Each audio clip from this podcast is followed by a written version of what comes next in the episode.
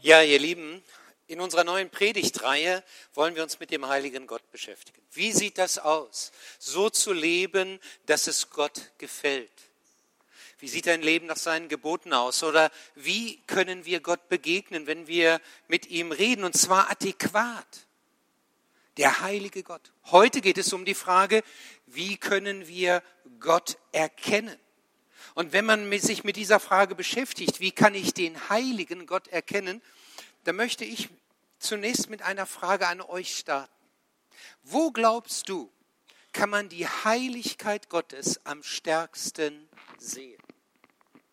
Wo wird sie am deutlichsten sichtbar? Vielleicht dort, wo er den Menschen aus dem Paradies verbannt, wegen einer Sache, wegen einer Sache und alles sich ändert und eine ganze Geschichte darunter leidet? Oder ist es eher an einem anderen Punkt, vielleicht dort, wo die Sintflut über die ganze Menschheit kam und Leben vernichtete, weil die Bosheit der Menschen zu groß war? Oder würdest du sagen, nein, es ist vielleicht da, wo Gott die zehn Gebote gegeben hat, am Berg Sinai? Da wird deutlich, und in all den weiteren Vorschriften, die er für das Volk Israel gab, da wird seine Heiligkeit deutlich. Oder sagst du sogar, nein, als sie sich ein Kalb gegossen haben und dann die Menschen starben und er deutlich machte, kein anderer Gott, nur ich allein bin der heilige Gott. Oder sagst du, vielleicht erst am Ende der Welt, wenn jede Sünde offenbar ist? Dann wird die Heiligkeit Gottes so richtig deutlich. Ich weiß nicht, welche, welchen Punkt du nennen würdest, wo die Heiligkeit Gottes deutlich wird. Wir wollen uns heute damit beschäftigen, wie können wir diesem heiligen Gott erkennen. Und ich bin nun froh, dass es dabei nicht nur um den heiligen Gott geht, dass Gott sich nicht nur als der Heilige zeigt, sondern auch als der Liebende, voller Barmherzigkeit. Ja, in Jesus wird seine ganze Liebe so stark deutlich. Und damit startet eigentlich auch das Erkennen von Gott.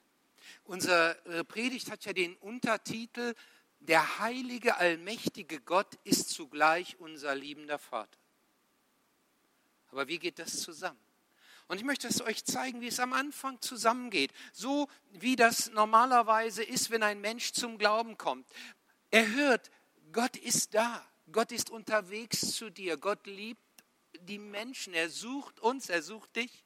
Aber es ist ein Graben zwischen uns und ihm. Wir entsprechen ihm nicht. Da ist Schuld, da ist Sünde. Und dann kommt Christus, das Kreuz. Und du darfst all das, was du an Schuld hast, auf Christus legen. Du sagst, jawohl, das ist der, der für mich eintritt. Ich nehme das an. Und so wirst du, kommst du zum Glauben. So einfach ist das Evangelium. Als wir im Januar predigten, haben wir daraus immer nur vier Punkte gehabt.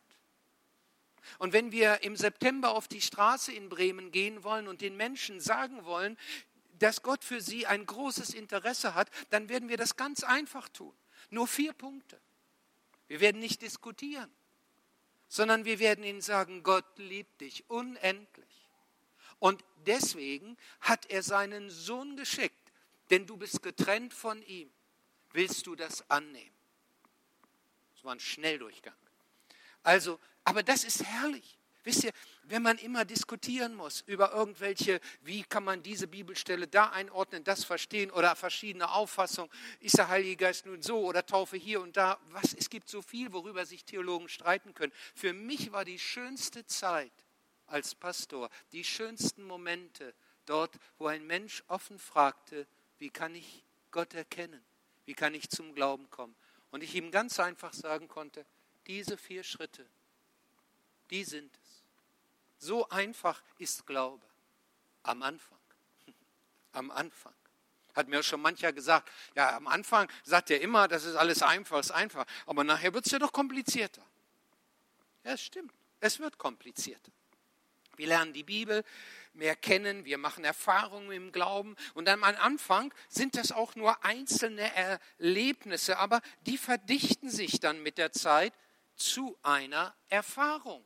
Und ich will euch das mal hier so an dieser Skizze weiter verdeutlichen, nicht? Da kommt dann eine Erfahrung zu. Ich mache mal einfach nur ein E. Erfahrung. Das heißt, du hast gebetet, und merkst auf einmal, Gott kann trösten. Was für eine schöne Erfahrung. Wenn wir merken, wir haben, Glaube ist nicht irgendwie etwas wie so ein äh, System, das ich dann anerkennen muss. Glaube besteht aus einer Beziehung und Gott handelt. Wenn ich ihn anrufe, dann hört er mich und er, er wirkt. Und diese Erfahrungen, die machen viel für unser Bild von Gott. Das prägt unseren Glauben. Und wenn wir dann noch besondere Dinge erfahren, also wo es so um Sachen geht, wo wir sagen, boah, das ist, das habe ich nicht gedacht, dass das passieren kann. Ich habe es mir gewünscht, wo wir Wunder erleben gewissermaßen, wo wir das Eingreifen Gottes in einer Weise erleben, wo wir denken, das ist, boah, ich habe, ich war so krank und dann haben vielleicht andere für mich sogar gebetet. Ich höre auch von anderen, die solche wunderbaren Erfahrungen machen. Und ich lese davon im Neuen Testament, wie Jesus Christus Menschen begegnete und wie er äh, faszinierende Dinge tat. Und wir merken, das prägt dann weiter unser Glaubensverständnis. Und wir fangen an, darüber nachzudenken und fragen, warum hat er manchmal erhört, manchmal nicht erhört? Muss ich mehr glauben? Wie sieht das aus? Und wir bekommen in, dieser, in diesem Nachdenken Erkenntnisse. Ein E wieder. Erkenntnisse. Diese Erkenntnisse, wo wir dann merken, jawohl, wenn ich eher so es anfange, dann, dann wird es leichter für mich. Dann habe ich den Eindruck, ich öffne mich mehr für Gott. Wir, wenn ich die Bibel lesen will, dann ist es leichter so. Und je mehr sich diese Erkenntnisse dann verdichten, kommt es zu etwas, was wir Lehre nennen. Das heißt, aus den verschiedenen Erkenntnissen erwächst etwas. Eine Lehre, wenn wir hier vorne predigen, wenn wir äh, in der äh, in Seminarwochen oder so Bibel auslegen. Mancher ist erstaunt, was man alles aus einem Vers rauslesen kann und fragt sich, ob das wirklich alles so ist, wie da vorne erzählt wird. Aber trotzdem, es verdichtet sich. Es wird zu einer Lehre, wir könnten auch sagen, zu einer Theologie. Theologie heißt nichts anderes als die Lehre von Gott.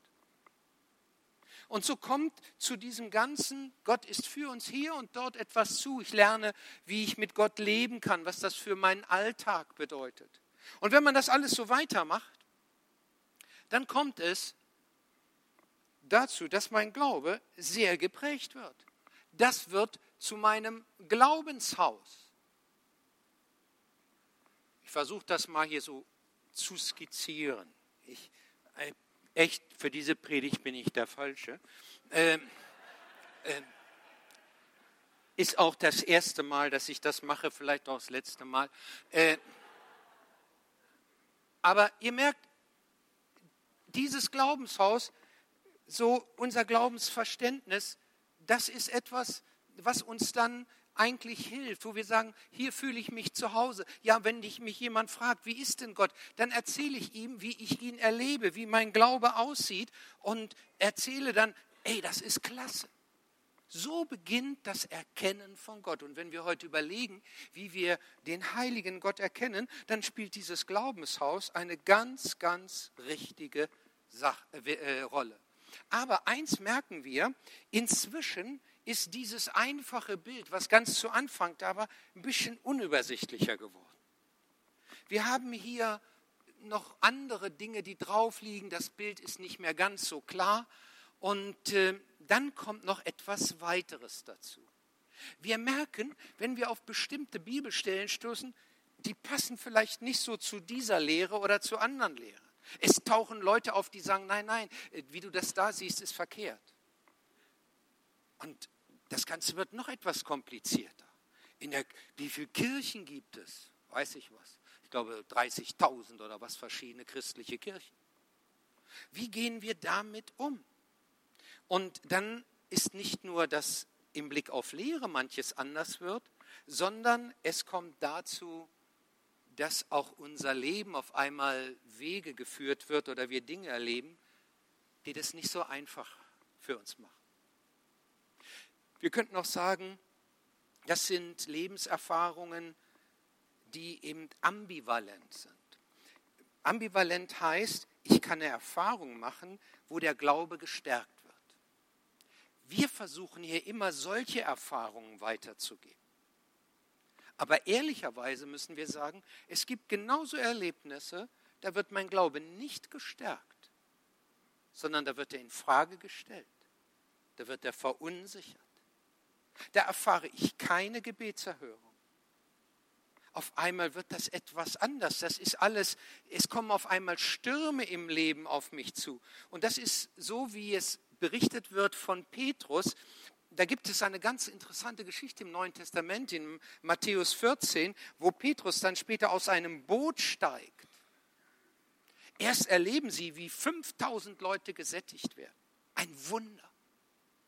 Und dann schickt sie Jesus rüber über den See Genezareth und bleibt aber auf dem Berg noch weiter, um zu beten. Und auf dieser Fahrt auf dem See Genezareth kommt auf einmal, und dafür ist der See Genezareth bekannt, weil da unheimliche Fallwinde entstehen können durch die umliegenden Berge, äh, so ein Riesensturm drauf. Und das dauert nicht nur ein paar Minuten oder nicht nur eine Stunde, das ist ein Sturm, der sich über Stunden hinzieht. Und sie müssen kämpfen und kämpfen, dass das Boot nicht so voll Wasser schlägt, dass es untergeht und dass sie vielleicht ihr Leben verlieren. Das Wunder, das sie gerade vorher erlebt haben, nur wenige Stunden, das spielt jetzt gar keine Rolle mehr. Jetzt kämpfen sie um ihr Leben. Und dann auf einmal kommt da jemand. Sie denken ein Gespenst, aber es ist Jesus. Es ist Jesus. Aber wenn du so richtig verunsichert bist, du, dann glaubst du eher an Gespenster vielleicht. Jedenfalls, dann sagt Petrus, wenn du es bist, Jesus, dann sage, dass ich auf dem Wasser zu dir kommen soll. Und, Pet und Jesus sagt, komm, komm. Soll ich wirklich? Soll ich wirklich über den Bootsrand treten? Petrus macht das. Er hat diesen Glauben. Und dann geht er auf Jesus zu und dann sagt die Bibel, auf einmal sieht er Wellen, Wellen, Sturm. Er, er, er, er begreift auf einmal, was habe ich gemacht? Ne? Was habe ich gemacht? Und er sieht das alles. Jesus spielt jetzt kein, keine Rolle mehr in seinem Blick. Und er denkt, ich gehe unter. Und geht auch unter in dem Moment. Die Bibel sagt, er versinkt. Und dann hat er nur noch einen Gedanken. Herr, hilf mir, rette mich. Und in dem Moment kommt die Hand Jesu. Aber weißt du, was das eigentlich mit bedeutet? Das, was vorher so klar ist, so dieses Wunder, was du erlebst, in dem Moment, wo der Sturm da hinkommt, dann wird das alles ein bisschen unklarer. Die Wunder oder das Wunder, was du erlebt hast, das ist nicht mehr ganz so. Du erlebst auch Dinge, wo es kein Wunder gibt. Und du dachtest, Gott ist immer gut scheint nicht immer der Fall zu sein. Und dein Lehrsystem, das kriegt irgendwie Dellen. Ja, und nun? Auf einmal sieht dein Glaube auch nicht mehr ganz so klar aus. Und ihr merkt, dieses Glaubenshaus, das kriegt immer mehr Probleme. Das, was hier vorher so klar war, Gott ist für uns, ist das wirklich noch der Fall? Gilt das nur für besondere Momente? Gilt das nur am Anfang? Wie sieht das aus? Das sind die Fragen, die dann auf einmal auftauchen. Und da hört es nicht bei auf. Es geht weiter. Es, wir stecken in einem Problem dann, in einer Problemzone. Wir erleben auf einmal, dass die, die uns so nett begrüßt haben hier in der Gemeinde, gesagt haben, toll, dass du kommst. Und als ich zum Glauben kam, da sind sie mir um den Hals gefallen. Ich bekam hier zehn Hacks, bevor ich in die Tür reinkam. Also Free Hacks. Am Anfang bist du neu. Jeder freut sich über jeden Neuen, wie im Verein. Und, äh, und so, so ist alles toll. Dann auf einmal merkst du, sie sind nicht immer so toll. Die können auch anders sein wenn du auf einmal was machst, was nicht so in den Rahmen passt, ne? dann verwässert das noch mehr. Dann kommen noch mehr Dinge dazu. Das Bild, das so klar war, ist nicht mehr so schön, ne? Nicht mehr so schön. Jemand hat gesagt, du hast eine ganz schöne Schweinerei gemacht hier vorne. So ist das Leben. Das Leben ist nicht immer schön. Manchmal eine ganz schöne Schweinerei. Und dann kommt noch etwas drauf. In der Geschichte, wo Petrus nicht mehr kann und Jesus bittet, rette mich. Da heißt es, und Jesus ergriff ihn. Er rettet ihn. Aber das Leben ist nicht immer so. Manchmal ist die Hand Jesu nicht da. Du betest und es zeigt sich keine Rettung. Und was ist dann? Was ist dann? Auf einmal ist es so, als ob Gott schweigt, obwohl du ihn so dringend brauchst. Und jetzt geht es nicht mehr um irgendwelche Bibelverse oder irgendwelche Lehren. Du brauchst Hilfe. Aber Gott schweigt. Was ist, wenn Gott schweigt? Das ist die große Frage. Und wenn er so schweigt, dann entsteht allmählich etwas in uns. Ich meine jetzt nicht nur mal ein Tag, zwei Tage. Ich meine eine richtig längere Situation, wo gebetet wurde, gerungen wurde, die ganze Gemeinde vielleicht gebetet hat, Freunde. Aber es passiert nichts. Passiert nichts, worum man bittet. Dann entsteht das. Ein Fragezeichen.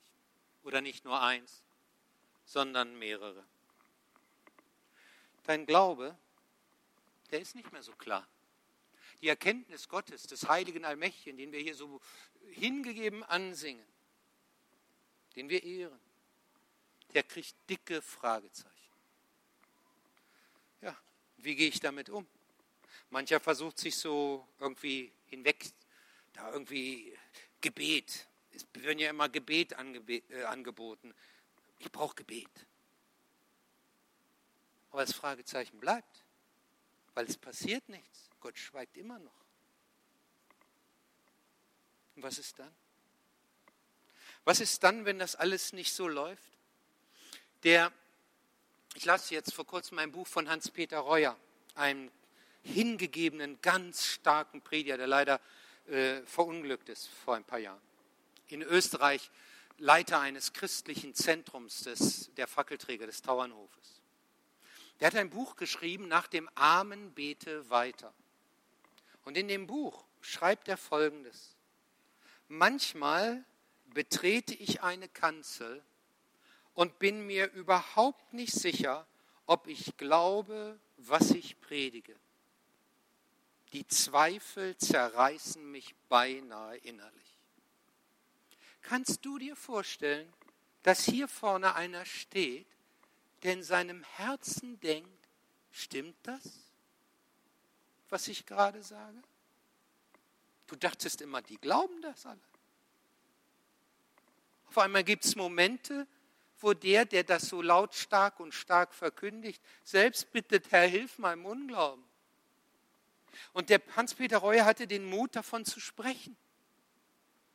Und man merkt, er hatte den Mut, Fragezeichen in seinem Leben zuzugeben. Und man merkt, wenn man in die Bibel hineinschaut, da finden wir auch genau solche Situationen.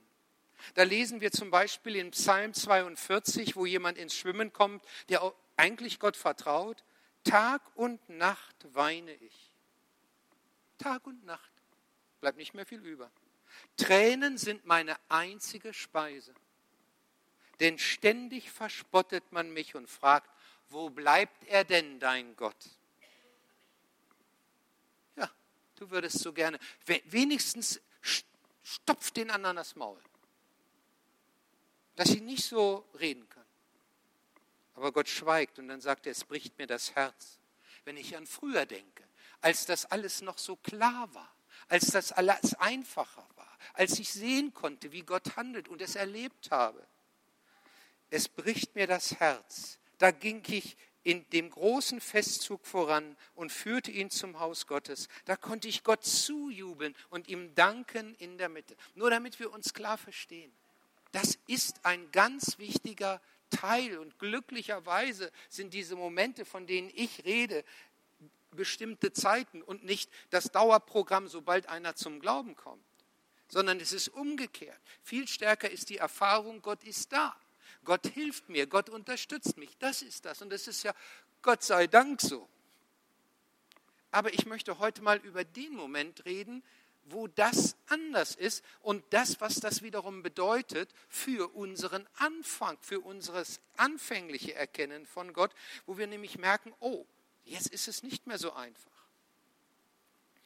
Wenn wir zum Beispiel singen, groß ist unser Gott, dann denke ich, bei den meisten, die wir das, und da schließe ich mich auch ein, dann verstehen wir groß so, dass wir sagen, er ist so groß, dass er meine Probleme lösen kann. So bete ich oft auch. Herr, du hast alle Macht. Nun hilf. Und ich vertraue, dass er das tut. So meinen wir das. Und dann ist das auch immer schön. Aber was ist, wenn das mal nicht eintritt? Und darum geht es heute. Wenn auf einmal so etwas ganz anders ist, dann merken wir, oh, er entzieht sich. In der Theologie spricht man von dem verborgenen Gott, den Deus absconditos. Man könnte auch sagen, der abwesende Gott. Das traut man sich gar nicht zu sagen. Wir sind so fromm, dass wir es gar nicht über die Lippen kriegen. Aber Gott ist auf einmal nicht da. Und dann sagen wir, weißt du was, der, der, der scheint nicht da zu sein. Hinter den Wolken scheint immer die Sonne. Schöner Spruch. Schöner Spruch. Der hilft dir in dem Moment nicht viel. Deine Seele empfindet, er ist nicht da. Und was machst du da? Was machst du da? Wenn das dann so massiv auf dich zukommt. Wenn es heißt Deus absconditus, da meinte man zunächst einmal, Gott ist unsichtbar, er ist verborgen. Also im Gegensatz zu den Göttern, die um Israel herum waren, die, die, haben sich die Leute geschnitzt, Statuen gebaut oder was auch immer. Wir machen das heute nicht mehr. Wir schnitzen uns nicht irgendeinen Gott und sagen, diese Holzstatue, die müssen wir nun anbeten.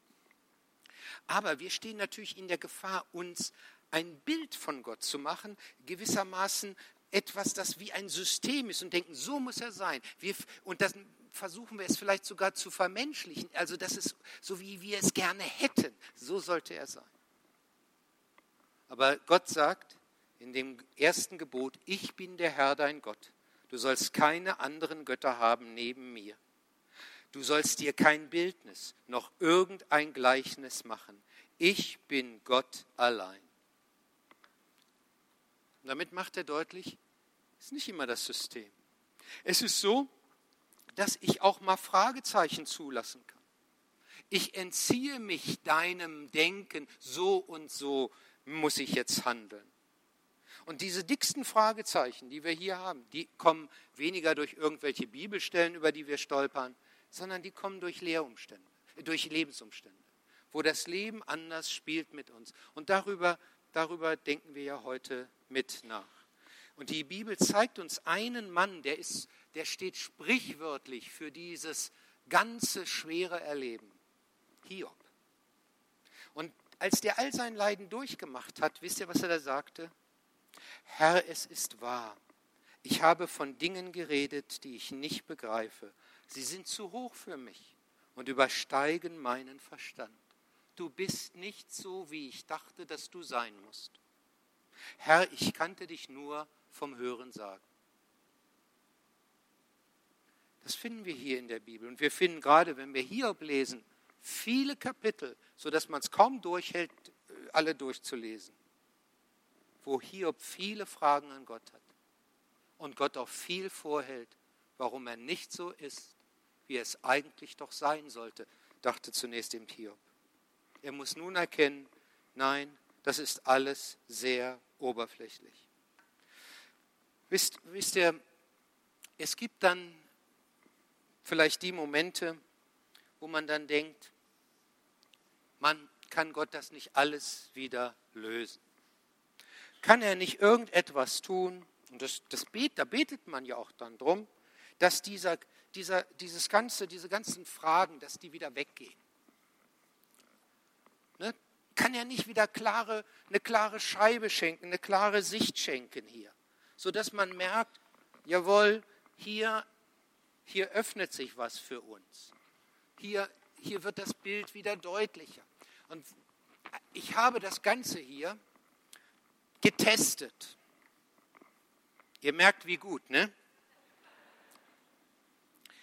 Und als ich das testete, da habe ich erst eine Farbe genommen, ganz frisch, sie schnell abgewischt und dachte, geht wunderbar. Aber als die Farbe länger sich einbrannte oder da drauf war, dann merkte ich, boah, kriegst du diese Scheibe überhaupt jemals in deinem Leben wieder sauber? Hier, die ist rot, ganz schlechter Punkt. Und es ist so, als ob Gott sagt, weißt du, Lothar, die Lösung, die du da vielleicht so schnell anbieten willst, die stimmt doch gar nicht. Das, was so schwerwiegend ist, das kriegst du nicht wieder so schnell weg. Und man sagt, naja, jetzt ist mal und dann gibt es einen Lebenssturm und dann kommt irgendwie ein großes Gewitter oder was auch immer. Und am nächsten Tag ist alles wieder klar. Und dann ist es so, als ob ich nie eine Frage hätte. Nee, das geht ganz schön schwer weg. Dieses Bild wird nicht so schnell klar, wie man es denkt wenn wir vom Leben massiv geschüttelt werden, und darüber werde ich in den nächsten Sonntagen auch noch sprechen, dann kann es manchmal Jahre dauern. Wir gehen nicht nur einmal in die Seelsorge, sondern viele Male in die Seelsorge. Viele Leute beten für uns. Und ich komme nur in kleinen Schritten voran, etwas zu verarbeiten, was in meinem Leben so schwerwiegend sich gezeigt hat. Es gab im letzten Jahrhundert einen Prediger, den ich sehr gern lese.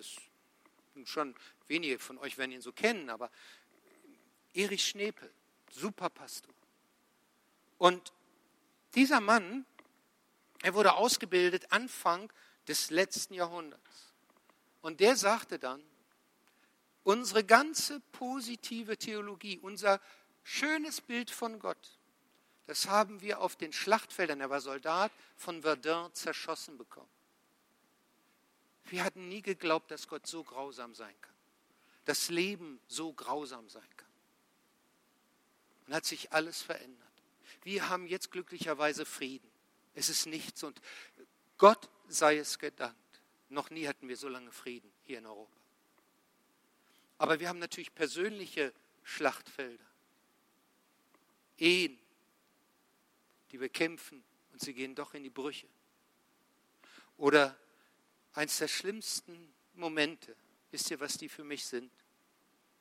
Wenn man einen jungen Menschen beerdigen muss, der viel zu früh stirbt. Und das Schlimmste sind die kleinen weißen Särge. Wenn du da hinterhergehen musst, dann bricht es dir das Herz. Gott ist gut, magst du da nicht mehr sagen. Aber was bedeutet das? Was bedeutet das? Wenn unser Leben so massiv geschüttelt wird, dass all das, was wir als Lehre gelernt haben, unzählige Bibelstunden oder was auch immer, Hauskreise, die wir alles, alles, was wir aufgenommen haben, das wird alles, spielt alles scheinbar keine Rolle mehr. Was haben wir dann noch? Man kann ja auch fragen, kann man überhaupt mit so einem unklaren Bild leben? Kann man überhaupt mit so etwas leben, wenn alles so auf einmal verwischt? Ich glaube nicht. Ich glaube, damit kann man nicht leben. Und deswegen möchte ich auf etwas kommen, was dann ganz am Schluss doch bleiben soll. Und ich hatte ja am Anfang eine Frage gestellt. Wie ist das? Wo wird Gottes Heiligkeit am stärksten sichtbar? Habt ihr verschiedene Möglichkeiten angeboten? Weißt du, was ich glaube, wo sie am stärksten sichtbar wird? Ich will es dir zeigen. Ich glaube da, wo das wieder zu sehen ist, wo das Kreuz da ist. Da glaube ich, wird Gott am stärksten sichtbar. Und ich will dir auch erklären, warum. Da siehst du, wie er mit Sünde umgehen muss und umgeht. Das ist nämlich nicht so einfach, dass er einfach denkt, okay, eine kleine Sache und dann ist die Sünde der Menschheit vergeben, sondern es ist so, dass er seinen Sohn, ja, dass er selbst am Kreuz sterben muss. Er ist so heilig und Sünde passt so wenig in dieses ganze System rein, dass man sagen muss, ja, es ist nicht nur ein Wort, sondern er selbst musste sterben. Ich glaube, dass da am Kreuz die Heiligkeit Gottes am stärksten sichtbar wird. Und weißt du, wo ich die, glaube, dass die Liebe am stärksten sichtbar wird? Genau auch hier. Weil er das ja nicht tut für sich, sondern für uns. Dass er für uns stirbt. Dass er für uns den Weg bereitet. Und so glaube ich, dass dieses Bild dann wieder neu hervortritt. Es gibt im Leben nicht nur mal eine Situation, wo das alles, was ich am Anfang so einfach sah, verwischt wird, sondern viele. Und wenn es dann so ist, dass du zum Beispiel denkst, ich sehe nicht mehr klar, dann möchte ich dir mit dieser Skizze und auch mit einem Wort Jesu etwas nahebringen. Weißt du, was Jesus sagt? Wer mich sieht, der sieht den Vater. Wer mich sieht, der sieht den Vater. Und wenn du nicht mehr auf deine Erfahrungen sehen kannst, nicht mehr auf irgendwelche Lehren sehen kannst, nicht mehr auf irgendwas anderes, auch nicht mehr auf so eine tolle Gemeinde oder was auch immer. Das kann alles verschwimmen, das kann alles in andere äh, Dinge geraten. Wer mich sieht, sieht den Vater. Wenn du Gott wirklich sehen willst, dann musst du hier hingucken, weil deine Erfahrung, deine Lebenssituation, die sprechen in dem Moment vielleicht eine ganz andere Sprache. Aber hier, hier siehst du ihn wie er ist. Und dann spricht die Theologie nicht nur von dem verborgenen Gott, sondern sie spricht von dem offenbarten Gott auch. Wir nennen das den Deus Revelatus. Und wo hat sich Gott gezeigt? Wo hat er sich offenbart? Wo hat er sich am stärksten offenbart? Ich glaube genau hier. Hier am Kreuz kannst du, wenn alles andere, alle anderen Situationen, die ja irgendwie in Frage, äh, äh wo du, dass du darüber unsicher wirst, das verschwommen wird. Hier am Kreuz kannst du sehen, wie er ist. Und ich glaube sogar noch etwas. Je mehr wir im Glauben voranschreiten, je mehr wir sogar auch auf einen Punkt kommen, wo wir diese Erde einmal verlassen, wir werden nicht irgendwelche Bibellektionen vorholen, wir werden nicht irgendetwas, äh, tolle Bücher holen, die uns noch eine ganz neue Dinge von Gott zeigen. Wir werden immer mehr auf diesen einen Punkt zurückgeführt werden. Und dann wird es so wie am Anfang, ein ganz einfaches Evangelium, wo wir zugleich den heiligen und liebenden Gott erkennen. Und doch ist es nicht ganz am Anfang, so wie am Anfang. Denn wir haben erfahren, dass das viel, viel tiefer ist, als wie ich es am Anfang dachte, den heiligen Gott zu erkennen. Es gibt keine andere Weltreligion. Es ist ein Alleinstellungsmerkmal des christlichen Glaubens, dass der heilige, allmächtige Gott so in diese Geschichte reinkommt, wie es in Jesus Christus wurde. Wir sagen ja manchmal, das ist hier so, das kennzeichnet das Christentum und behaupten manchmal Dinge, die gar nicht stimmen. Wir sagen also, allein im Christentum bekommst du alles geschenkt. Nein, nein, nein, das stimmt nicht. Es gibt auch andere Religionen, die genau solche Gnadenreligionen sind. Aber das, das gibt es wirklich nur in Jesus Christus. Und wenn du das festhältst, dann kannst du im Grunde mit Paulus ein Stück weit sagen oder sich zumindest in seine Worte reinhängen. Er sagt, was wollen wir nun hierzu sagen? Ist Gott für uns, wer kann wider uns sein? Der auch seinen eigenen Sohn nicht verschont hat, sondern hat ihn für uns alle dahingegeben. Wie sollte er uns mit ihm nicht alles schenken?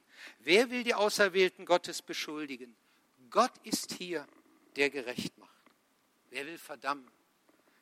Christus Jesus ist hier, der gestorben ist, ja vielmehr, der auferweckt ist, der zur Rechten Gottes ist und uns vertritt. Wer will uns scheiden von der Liebe Christi? All diese schwierigen Momente, die, wo alles so verschwommen ist. Trübsal, Angst, Verfolgung, Hunger, Blöße, Gefahr, Schwert, also Tod. Aber in all dem überwinden wir weit durch den, der uns geliebt hat. Denn ich bin gewiss, dass weder Tod noch Leben, Weder Engel, noch Mächte, noch Gewalten, weder Gegenwärtiges, noch Zukünftiges, weder Hohes, noch Tiefes, noch irgendeine andere Kreatur kann uns scheiden von der Liebe Gottes, die in Christus Jesus ist, unserem Herrn. Das ist die Wahrheit, die über alle Widerlichkeiten des Lebens bestehen bleibt. Und wisst ihr, als ich das alles so nachdachte und mich fragte, Lothar, wie sieht es denn eigentlich bei dir aus, in deinem Leben? So verborgene Dinge. Wenn man sich mit dem heiligen Gott beschäftigt, muss man ja auch über sich selbst und sein Leben nachdenken. Und mir dann so bewusst wurde, ja, dass dieses genau sagt, ja, es ist alles weggewischt, weggenommen. Und ich erkannte, da ist der heilige Gott und der mich gleich liebende Gott, dass ich frei zu ihm kommen kann, ja, dass ich zu ihm Vater sagen darf. Da habe ich mich gefragt, kann man sich dem eigentlich entziehen? Kann man das eigentlich ablehnen, den Gott, der so weit herabgekommen ist? Kann man da sagen, nein, das will ich alles nicht? Ich, ich weiß nicht, warum und doch ist es so. Aber wenn du dir das vor Augen führst und das vielleicht so noch nicht in deinem Innersten hast, ich lade dich ein, so zu leben und das für dich so in Anspruch zu nehmen. Und dieses Fundament gegen kein anderes Fundament einzutauschen. Zu sagen, ja, das habe ich erkannt.